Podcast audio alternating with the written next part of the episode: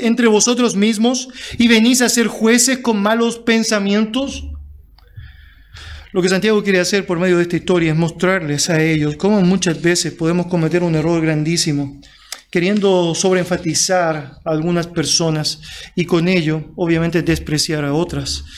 La escena es bien gráfica allá. Tenemos un hombre rico que usa una ropa espléndida, eh, obviamente cara.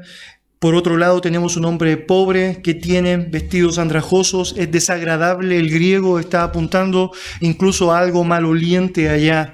Por lo tanto, nos está mostrando una escena que claramente nuestro ojo incluso nos genera, por un lado, mayor agrado que en otro. El punto es, no precisamente que sea un problema que alguien tenga un anillo de oro o un vestido esplendoroso, o no que precisamente alguien es pobre por un pecado. El punto de Santiago es la actitud que yo tengo frente a estas personas, mostrando en un caso favoritismo y por el otro desprecio. El foco de todo eso es el versículo 5. Si notas allá lo que dice eh, el texto, literalmente la palabra del Señor nos está mencionando eh, lo siguiente. Leo para usted. Eh, perdón, versículo 3. Y miráis con agrado al que trae la ropa espléndida y le decís, siéntate tú aquí en buen lugar. Por lo tanto, es la actitud de la persona en este caso mirando con agrado al que tiene una actitud estética, así, aparentemente superior, dándole la posibilidad de sentarse al lado mío, prestándole mi Biblia incluso, regalándole mi Biblia, eh, si es necesario, es porque estoy pensando que eventualmente tengo la posibilidad de devolverlo. Me hizo pensar mucho cuando estaba dándole vuelta a esto, porque en Mateo, eh, Jesucristo está diciendo allá, bueno, no solamente tienes que prestar a aquellas personas que pueden devolverte, eso lo hace el mundo. Es decir, no es un gran problema tampoco amar a los que sabes te pueden amar. Eh, la gran lógica en el creyente que está dispuesto a prestarle incluso a aquellos que saben que no pueden devolver, dar a aquellos que no pueden devolver, y que puede amar incluso a aquellos que no te aman. Creo que en un sentido gráfico, Santiago está apuntando exactamente al mismo tema allá, es decir, ¿cómo puedes mirar con agrado a alguien que simplemente se ve bien estéticamente eh, y por otro lado, tratar con desprecio a alguien que se ve estéticamente de manera eh, descuidada, diciéndole quédate en pie allá, lo más cerca de la puerta, y si vas a sentarte cerca mío, bajo mí, no en el lugar en donde yo me encuentro. ¿Qué es lo que Dios quisiera? ¿Es que tratásemos mal a todos? No, no, es que el mismo trato deferente, de bienvenida, el mismo trato cálido, el mismo trato correcto que queremos darle a uno sea dado para con todos. Esta sería la forma en la que tú y yo deberíamos actuar. Cuando no hacemos eso y actuamos con favoritismos, lo que provocamos en la práctica es precisamente lo que Santiago está diciendo allá. Eh, versículo 4 dice, ¿no hacéis distinciones entre vosotros mismos y venís a ser jueces con malos pensamientos? Cuando tú y yo actuamos de esta manera, con favoritismo simplemente estético, lo que estamos haciendo es, obviamente, según el pasaje, hacer distinciones entre unos y otros, eh, pero también empezamos a ser jueces con malos pensamientos. Y aprendimos de esto algo la semana pasada. La historia nos ayuda. La justicia ha sido graficada eh, a través de la historia bajo la imagen de esta mujer que tiene una balanza y obviamente una venda en sus ojos. La representación gráfica dada allá es que para que algo sea justo no debo estar prejuiciado por lo que mis ojos ven, sino que debo sopesar el peso de los argumentos y allá debo hacer una determinación. Esa es la idea de justicia. Ahora, cuando tú y yo empezamos a hacer distinciones entre unos y otros simplemente por lo que veo, estoy haciendo lo que la justicia no hace. Es decir, estoy viendo, estoy actuando con un sesgo, estoy actuando con un prejuicio, obviamente según Santiago, con malos pensamientos. Y por eso no puedo ser justo. Por eso no puedo hacer una determinación correcta. Por eso obviamente estoy cometiendo errores que son tremendos. Vale la pena recordar que la palabra malo que utiliza allá Santiago para hablar de malos pensamientos es la palabra en griego más mala que se utiliza para traducir maldad. Es porque de alguna otra manera, cuando mi sesgo está actuando allá en favor de unos y en desprecio de otros, me expongo a la injusticia máxima, obviamente me expongo eh, a costos que son altísimos en mi propia vida. No es casualidad que en Proverbios la palabra del Señor nos diga que mm, hacer acepción de personas en el juicio no es bueno, no es bueno, no es bueno. Mis amados, la parcialidad no es un juego, es un elemento terrible y obviamente tú y yo debemos estar muy atentos de esto. La razón es que en la esfera del cristianismo estamos permanentemente tratando ciertos pecados con toda la maldad que estos conllevan. Estamos diciendo que hay ciertas cosas que están muy malas, eh, pero no siempre estamos meditando en ejemplos como esto que Santiago nos muestra, en donde el favoritismo hacia unos y el desprecio hacia otros se hace muy latente en el diario vivir, en el diario andar. La tercera cosa que el párrafo de Santiago nos quiere mostrar tiene que ver específicamente con el peligro de este favoritismo. Siga conmigo allá la lectura desde versículo 5 al versículo 7. Mire lo que dice allá, leo para usted. Hermanos míos amados, oíd. ¿No ha elegido Dios a los pobres de este mundo para que sean ricos en fe y herederos del reino que ha prometido a los que le aman? Pero vosotros habéis afrentado al pobre. ¿No os oprimen los ricos? Eh, y no son ellos mismos los que os arrastran a los tribunales, no blasfeman ellos el buen nombre que fue invocado sobre vosotros. Hay varios elementos que han sido mencionados ya en Santiago eh, con el propósito de mostrarnos el peligro de favoritismo. Por un lado, ya nos ha dicho Santiago, por ejemplo, el hecho de que es incompatible con la fe cristiana, el hecho de hacer acepción de personas, y eso es un peligro. También nos ha dicho que ser juez con mal pensamiento es una mala cosa, por lo tanto también es un peligro.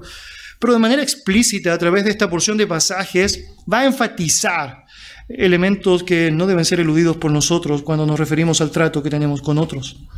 Ahora, algo interesante al comenzar el texto, si te fijas, el verso 5 comienza con esta frase, hermanos míos, amados, oíd. Y recuerda, la semana pasada mencioné, Santiago tiene formas de referirse a la audiencia. Sabemos, él es pastor, ama mucho a aquellos creyentes que han tenido que ser dispersados, por eso escribe esta epístola para ellos en primer lugar. Y cada vez que él quiere comenzar un tema nuevo en su libro, comienza con esa frase, hermanos míos, y se lanza con todo ello. De hecho, ha sido la manera con la cual ha comenzado esta sección. Si te fijas allá capítulo 2, versículo 1, mira cómo comienza. Hermanos míos, otra vez, con esta manera de relacionarse. Pero a diferencia del resto de lo que hace en su epístola, por primera vez en un tema, él va a mencionar dos veces esa frase, hermanos míos.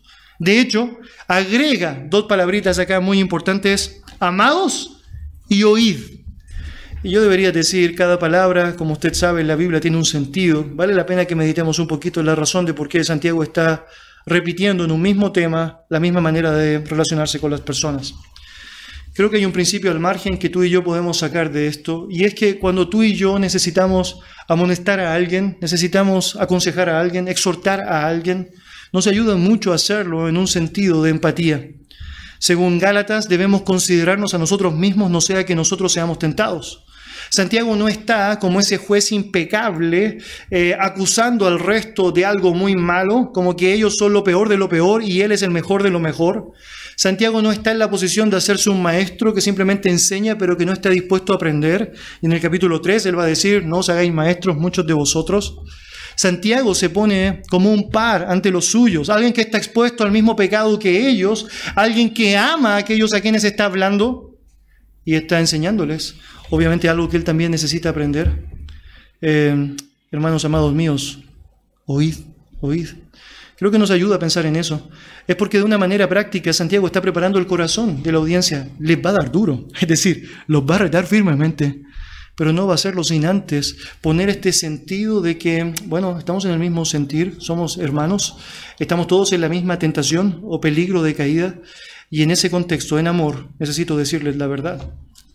Una segunda cosa que salta a la vista cuando lees otra vez repetidamente esta palabra hermanos en este contexto es apreciar el sentido de Santiago para decir lo que está diciendo, sobre todo en este tema. Cuando tú y yo entramos al marco de una iglesia, de la iglesia de Dios, tú y yo sabemos que la forma que tenemos para relacionarnos no es la forma de profesionales y no profesionales, ricos y pobres, nobles y no tan nobles, más cultos y otros menos cultos. La forma que Dios estableció para relacionarnos es la forma de hermanos. Esto es bien interesante. Y es porque esta es la manera que Dios desea que tú y yo nos entendamos, nos comuniquemos, tengamos comunión. De manera práctica, tú sabes, hay algo en común con todos aquellos que son parte del cuerpo de Cristo, que son parte de la iglesia de Dios. El hecho de ser hermanos nos hace salvados por la misma sangre, nos hace compartir una misma herencia eterna en los cielos, nos hace vivir con una misma esperanza, nos da el mismo Espíritu Santo, nos da una misma palabra. Por lo tanto, tenemos muchas más cosas en común de las que pensamos, de aquellas que vale la pena, como para hacer una distinción simplemente entre clases sociales. Eso no funciona así en términos prácticos, en las relaciones que debemos tener en el cuerpo de Cristo. Eh, no nos presentamos como el doctor, el ingeniero, el abogado. Nos presentamos como el hermano, la hermana, que está sin duda alguna apuntando a la adoración al Padre, a la obediencia al Padre, a seguir avanzando. Y no es obviamente fuera de lugar el hecho de que Santiago, precisamente hablando de la imparcialidad, nos diga dos veces, hey, recuerda, hermanos, hermanos, hermanos, siervos del mismo dueño, herederos del mismo cielo. ¿Cuáles son esos dos peligros descritos en particular en este pasaje? Bueno, en primer lugar, tú vas a notar allá de manera muy palpable el hecho de la inconsistencia con Dios. Mire otra vez lo que dice el versículo 5. El texto dice así, hermanos míos amados, oíd, ¿no ha elegido Dios a los pobres de este mundo para que sean ricos en fe y herederos del reino que ha prometido a los que le aman? Bueno, lo que Santiago está diciendo de manera gráfica acá en el relato es que obviamente nuestro desprecio al pobre es un completo contrasentido con el carácter de Dios. Cuando tú y yo estamos pensando en seguir a Dios, en vivir como Dios espera que vivamos, debemos saber que lo peor que podemos hacer es ir en contra de la naturaleza de Dios. ¿Y qué nos dice Santiago? Bueno, Santiago nos dice que Dios, siendo rico, el más rico de toda la historia del universo, eh, eligió a pobres, eligió a pobres. Santiago no está diciendo que Dios no eligió ricos, es muy interesante eso, pero el problema que está tratando no tiene que ver con el hecho de que ellos estaban despreciando a los ricos, estaban despreciando a los pobres, por lo tanto necesita sobreenfatizar el hecho de que Dios consistentemente a lo largo de la historia ha escogido personas pobres, por lo tanto el punto es, ¿quiénes somos nosotros para despreciar aquello que Dios no despreció? Déjeme ilustrarlo de manera gráfica a través de la consistencia bíblica. Si tú notas en Deuteronomio capítulo 7, cuando Moisés debe hablar al pueblo de Israel, mira las palabras de Jehová. No por ser vosotros más que todos los pueblos os ha querido Jehová, y os ha escogido, pues vosotros erais el más insignificante de todos los pueblos. De hecho, usted debe saber, Israel no existía, es decir, Dios lo creó sino por cuanto Jehová os amó y quiso guardar el juramento que juró a vuestros padres, os ha sacado Jehová con mano poderosa y os ha rescatado de servidumbre de la mano de Faraón, rey de Egipto. Muy importante esto. Es porque si hay una acusación que en la Biblia se le hace al pueblo de Israel, y tienes Romanos 11, por ejemplo, allá, es el hecho de que ellos se jactaron pensando que eran los mejores.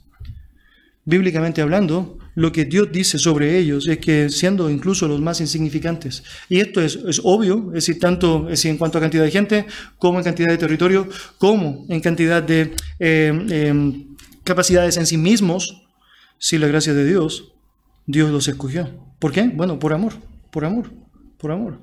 Tú y yo conocemos, primero los Corintios capítulo 1 versículo 26 y 29, déjeme leerlo para usted. Mirad pues hermanos vuestra vocación, que no sois muchos sabios según la carne, ni muchos poderosos, ni muchos nobles, sino que lo necio del mundo escogió Dios para avergonzar a los sabios, y lo débil del mundo escogió Dios para avergonzar a lo fuerte, y lo vil del mundo y lo menospreciado escogió Dios, y lo que no es para deshacer lo que es, a fin de que nadie se jacte en su presencia. Dios ha escogido, es decir, sabios, es decir, ricos, hace escogido Dios nobles, y la respuesta es sí. En Tesalónica, por ejemplo, mencionan, muchos nobles, libro de los Hechos, conocieron al Señor. Pero la gran mayoría de las personas elegidas por Dios a lo largo de la historia califican dentro de este grupo que no son muchos sabios, ni muchos poderosos, ni muchos nobles, sino que son más bien necios a los ojos del mundo, eh, débiles a los ojos del mundo, viles y menospreciados a los ojos del mundo. Esto es como si estuviese haciendo una lista en la iglesia.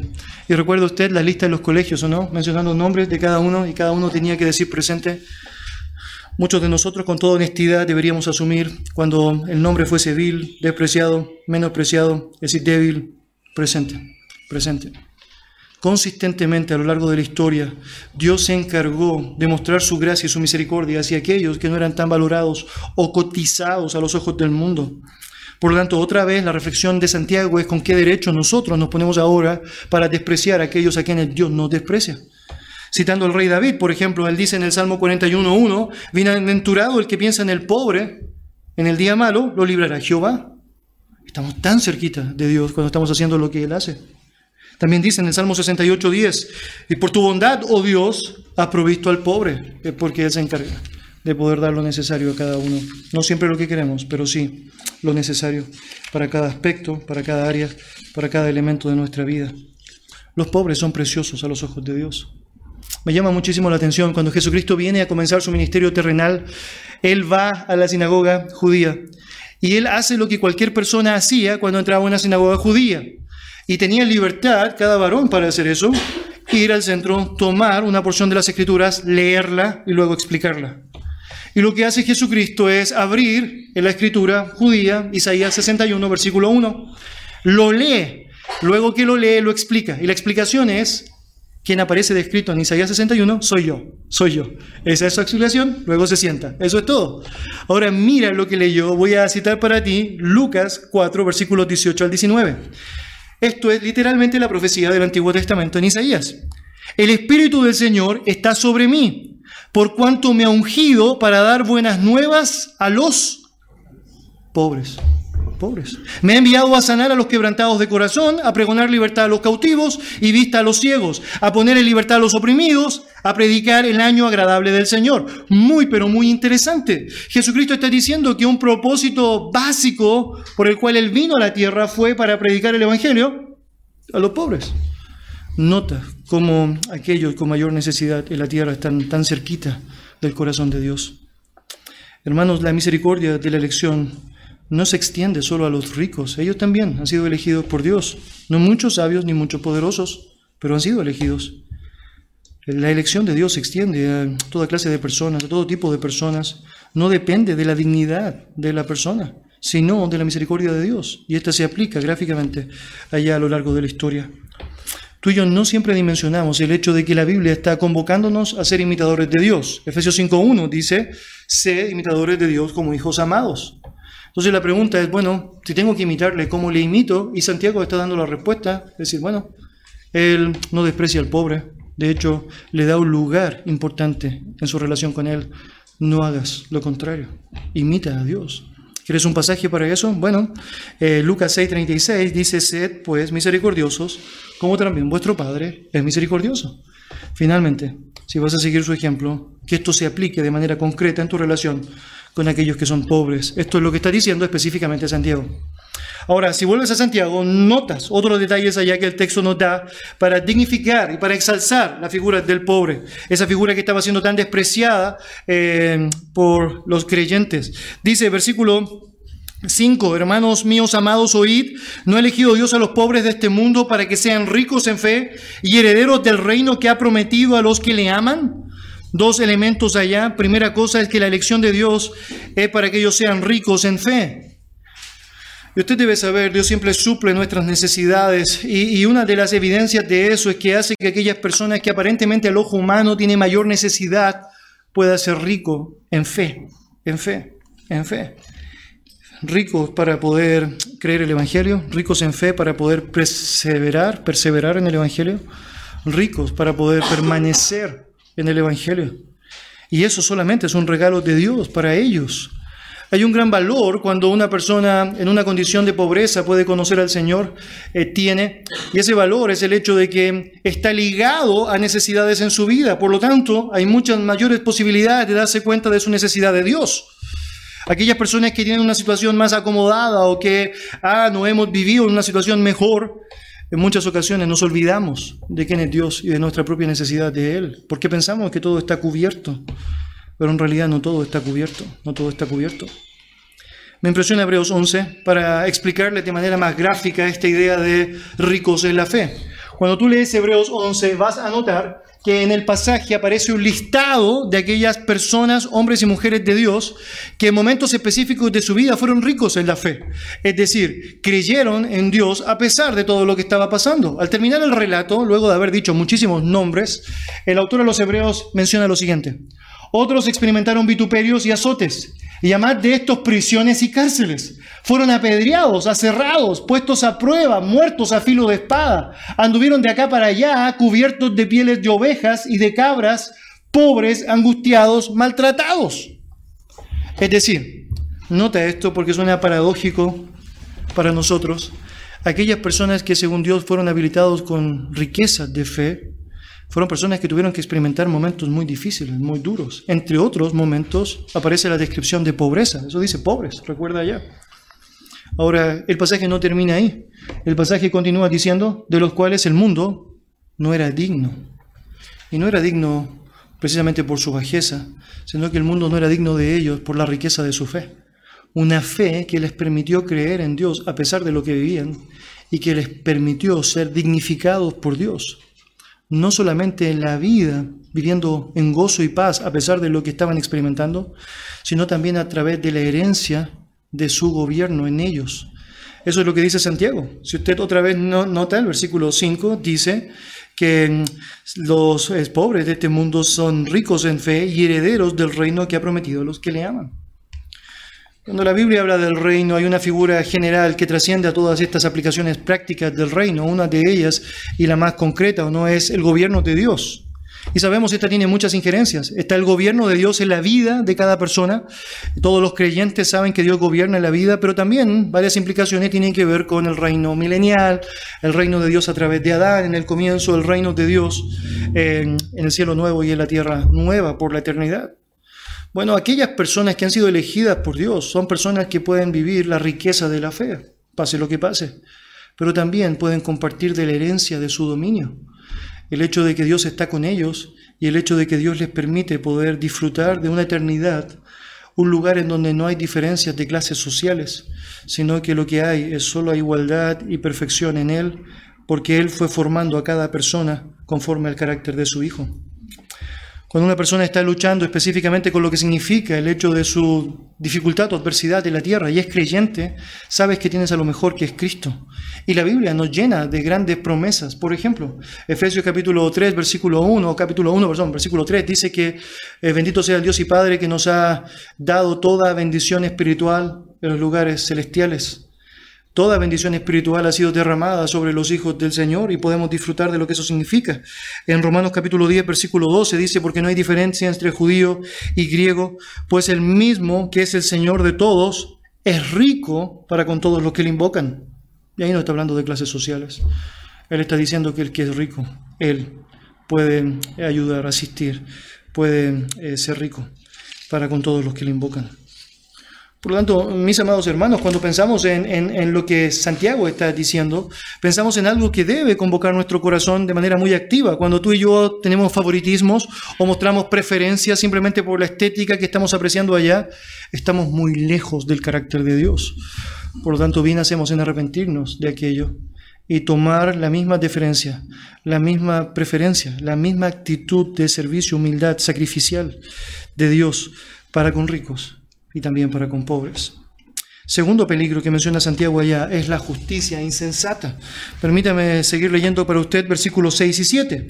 Dice así, pero vosotros habéis afrentado al pobre, no os oprimen los ricos y no son ellos mismos los que os arrastran a los tribunales, no blasfeman ellos el nombre o el buen nombre que fue invocado sobre vosotros.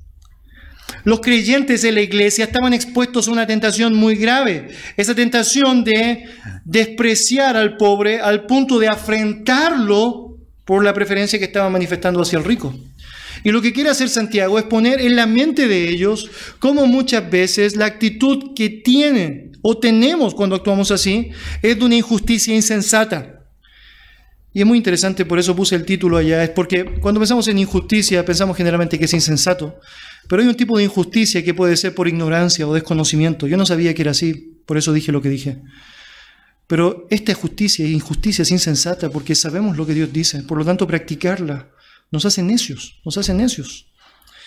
Lo que quiere hacer Santiago es ponerle ejemplos gráficos que eran muy latentes a su historia para mostrar cómo ellos estaban despreciando a algunos que no les habían hecho nada y por otro lado estaban enfatizando a otros que representaban a personas que les habían hecho mucho daño.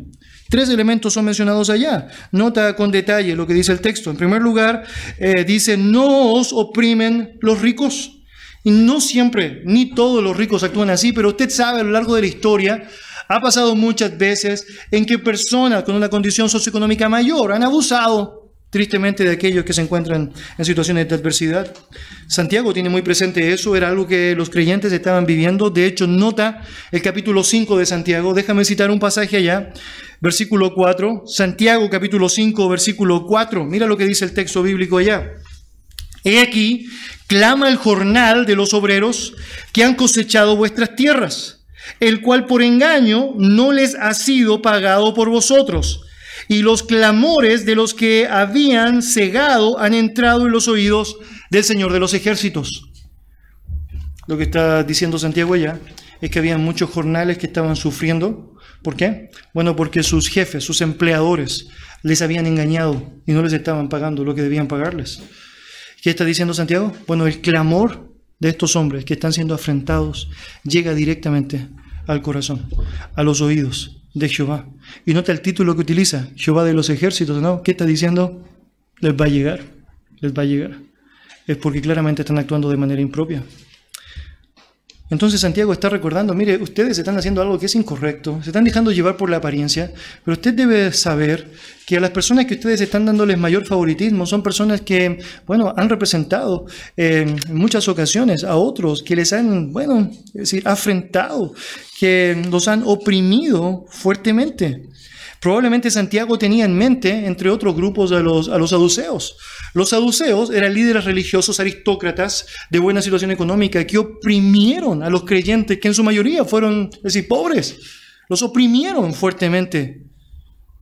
Por lo tanto, era una escena que podía ser muy cercana a lo que Santiago está diciendo. Pero no solo menciona eso. Mira lo que sigue diciendo, versículo 5. Quienes os arrastran a los tribunales bueno, usted debe saber cómo funcionaba eso en la antigüedad. Aquellas personas que eran ricos tenían injerencia muchas veces sobre el control de las determinaciones incluso judiciales. Ahí tienes el ejemplo de Jesucristo para tener una muestra ya para evidencia un botón, ¿no? Es decir, la autoridad de aquellas personas que tenían mayores recursos económicos hacía que muchas veces, ya sea por soborno o ya sea simplemente por la fuerza de la potencia social, eh, influenciara las determinaciones de los tribunales. Y había muchos creyentes que estaban siendo injustamente llevados a tribunales de justicia. En el libro de Hechos, en el capítulo 5, en el capítulo 16, en el capítulo 18, tenemos muchos casos de creyentes que fueron llevados tanto a las cortes judías como a las cortes em, gentiles. Los judíos em, ricos y gentiles ricos tenían la capacidad y el poder de poder arrastrarlos a las cortes y acusar a los cristianos injustamente. Como sabemos también en la Biblia tenemos muchas evidencias. Otra vez que está diciendo Santiago a los creyentes, mira, cuando tú estás dignificando a unos y despreciando a otros, lo que estás haciendo es que estás dignificando a algunos que han hecho mucho daño y estás apretando mucho más a aquellos que ya han sido apretados, oprimidos, afectados. Eh, no tiene sentido. No tiene sentido. Y si los cristianos no hubiesen sido contaminados por el pecado del favoritismo, hubiesen notado que había valor en permanecer leales a aquellos que eran como ellos, es decir, en ese momento, en pobreza, eh, pero que querían actuar justamente. Tercer y último elemento que menciona Santiago allá para hablar es lo que aparece descrito en el versículo 6. Eh, Mira, pero vosotros habéis afrentado al pobre, no os oprimen los ricos, no son ellos los mismos que os arrastran a tribunales. Verso 7, no blasfeman ellos el buen nombre que fue invocado sobre vosotros. Santiago va mucho más allá con la tercera pregunta. Y el punto de Santiago es, ¿no son ellos precisamente los que están blasfemando en contra del buen nombre, literalmente en contra del nombre de Jesucristo? Y tú debes saber, la palabra blasfemar es hablar mal o difamar. Eh, muchas personas a lo largo de la historia han hablado mal del nombre de Jesucristo. Y muchos que tienen una buena posición económica eh, hablan mal de Jesucristo, por ejemplo, entre otras cosas, cuando asumes que todo lo que tienes es producto de tu propio esfuerzo y no le das la gloria a Dios porque sabes que Él es quien permite que tengas lo que tienes. Eh, la forma de oprimir al pobre también es una forma de blasfemar el nombre de Jesucristo que no hizo aquello. Es precisamente lo que Santiago está diciendo en el primer verso del capítulo 2. Los cristianos reverencian el nombre de Jesucristo, nombre que Santiago describe como bueno, el buen nombre, el noble nombre de Jesucristo. Pero los ricos, o muchos de los ricos, estaban blasfemando ese nombre. Y no tenemos que ir muy lejos para notar que esto es precisamente lo que estaba pasando en la historia. De hecho, puedo citar para ustedes una historia concreta que aparece allá en el libro de Hechos, capítulo 5, versos 40 y 41. Dos de los apóstoles de Jesús son tomados por los líderes religiosos eh, judíos, son eh, azotados fuertemente y son amenazados. La amenaza directa es que ellos no podían hablar en el nombre de Jesús. Muy interesante. Literalmente no tienen permiso para hablar en el nombre de Jesús.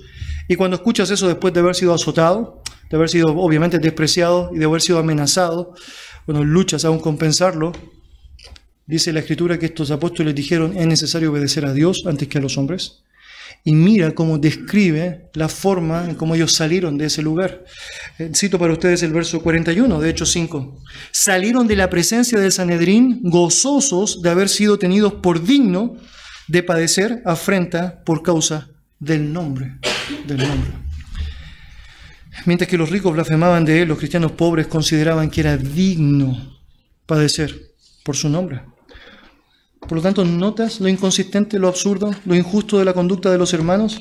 Los hermanos estaban apoyando a los ricos simplemente por ser ricos, aunque ellos estaban en muchos casos abusando de los pobres, oprimiendo a los pobres, blasfemando incluso el nombre de Dios y de Cristo. ¿Cómo es posible? Dice Santiago. Esta es la idea, ¿no? Que los traten con favoritismo. ¿Cómo es posible que hagan esto? Y usted sabe lo que dice la Biblia. Esta nos llama, nos convoca a no rechazar ninguna forma de injusticia, ninguna manera injusta. Mis amados, a lo largo de la historia bíblica tenemos muchos ejemplos de personas ricas que han sido salvadas por nuestro Dios. Usted conoce allá el caso de Abraham, por ejemplo, en el Antiguo Testamento. Literalmente Génesis 13, versículo 2 dice que él era inmensamente rico. Conoce la historia de Job, un hombre que era tremendamente rico y luego de la aflicción, incluso en su vida, volvió a tener el doble de lo que tenía anteriormente. Cuando tú vas al Nuevo Testamento te das cuenta de casos evidentes como Bernabé, José de Arimatea, Nicodemo, que eran personas pudientes económicamente. El problema no es con el hecho de ser rico, ni tener obviamente muchos recursos específicamente allá asociados a tu vida. El punto está en cómo estoy dispuesto a canalizar mi corazón, si en base a esos recursos o entendiendo que Dios fue el que me dio esos recursos para hacer lo correcto. Es por eso que de manera muy gráfica Pablo, por ejemplo, en Timoteo necesita decir lo siguiente. A los ricos de este siglo, manda que no sean altivos, ni pongan la esperanza en las riquezas, las cuales son inciertas sino que en el Dios vivo que nos da todas las cosas en abundancia para que las disfrutemos. Que hagan bien, que sean ricos en buenas obras, dadivosos, generosos, atesorando para sí buen fundamento para lo porvenir, que echen mano de la vida eterna. Por lo tanto, Santiago no está diciendo, eh, es decir, está mal ser rico. No, al contrario, es bueno ser rico. Si Dios te ha bendecido, qué bueno por eso. Tienes una gran posibilidad de poder hacer bien de ser generoso, de dar buenas obras. La razón de la existencia de pobres en medio nuestro es precisamente para que nosotros, viendo la bendición que Dios nos ha dado, estemos dispuestos a compartir con ellos. Es un gran y precioso modelo que Dios diseñó para las relaciones entre hermanos. Dios no condena al rico por su riqueza. Lo que hace es condenar a aquellas personas que se dejan llevar por esto. Creo que este es un punto que no puedo dejar pasar. No sé si usted ha notado que muchas veces, y no pasa mucho en Chile, he notado eso, eh, sí, muchas veces, la gente tiene cierta animosidad, odiosidad a aquellas personas que simplemente son ricos. ¿Por qué? Por ser ricos. Es como, me cae mal. ¿Por, qué me cae mal? Pues tiene tanto que me cae mal. Sí. Hacemos muy mal cuando hacemos eso. Dios no está diciendo es un peligro hacer esto.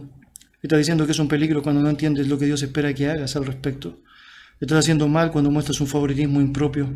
Y estás haciendo mal incluso si eres rico y estás utilizando tu riqueza para abusar de otros. Eso está muy mal. Pero tanto riqueza como pobreza son situaciones y realidades comunes que nos deben convocar eh, no a dejarnos llevar por el Estado, sino a hacer lo que Dios quiere que hagamos a pesar del Estado. Permítame terminar citando a Evis Carballosa. Él hace una buena frase ya, lo dice mejor de lo que yo podría decir, por eso quiero copiar y citar a ustedes literalmente. Él dice lo siguiente, vivimos en un mundo de grandes desequilibrios sociales y profundas diferencias culturales. No es difícil para el pueblo de Dios practicar el favoritismo y la parcialidad usando una escala de valores humanos externos. Es fácil hacer diferencias entre los seres humanos tomando el criterio materialista que impera en el mundo. Pero el hombre que está en relación correcta con Dios debe hacer uso del criterio de la compasión, el amor, la justicia y la piedad para tratar a las demás personas. Ese fue el criterio que Cristo usó durante su ministerio terrenal. Y el cristiano tiene el deber de imitar a su Señor. Aunque la iglesia no es una agencia social, el pueblo cristiano no debe olvidarse de los pobres. El criterio de fe viva debe practicar la justicia social y extender la mano a los pobres de la tierra. Hermanos, Dios nos ha dado una buena oportunidad para examinar nuestro propio corazón, para evaluar realmente cómo estamos actuando a la luz de lo que la Biblia nos enseña. Probablemente estamos a tiempo de poder arrepentirnos si hemos actuado mal y de vivir como a Dios le agrada, según su palabra, y manteniendo esta premisa clara en nuestra mente sin acepción de personas. Acompáñame en oración. Gracias Dios por darnos el privilegio de poder seguir avanzando, aprendiendo en tu palabra. Señor, gracias porque podemos tomar la mayor cantidad de nuestro tiempo meditando en este libro vivo, Señor, porque sin duda nos otorga vida para poder saber no solamente cómo tratar con esas luchas que nosotros consideramos son las más terribles y grandes, sino también con estas otras que muchas veces son olvidadas, pero que aún son más terribles muchas veces en cuanto a su costo y su alcance. Señor, ayúdanos a ser eh, honestos y buenos y verdaderos en toda nuestra manera de vivir, no solamente en aquello que tiene apariencia de piedad, sino en aquello que es la piedad misma, la eh, característica correcta, eh, el genuino interés y entrega convocado y asimilado por tu obra en nosotros. Señor y Dios, ayúdanos a entender que tú nos has definido y nos has convocado a amar a nuestro prójimo y no has puesto una limitancia allá en cuanto a clase social o condición socioeconómica, sino que debemos amar, debemos amar. Y Señor, sabemos que necesitamos de tu gracia para poder hacerlo, por lo tanto, convocamos nuestras vidas, nuestros corazones a ti, esperando que nos ayudes a hacerlo, como tú eres digno, Señor, de que se haga. En el nombre de Jesús oramos. Amén.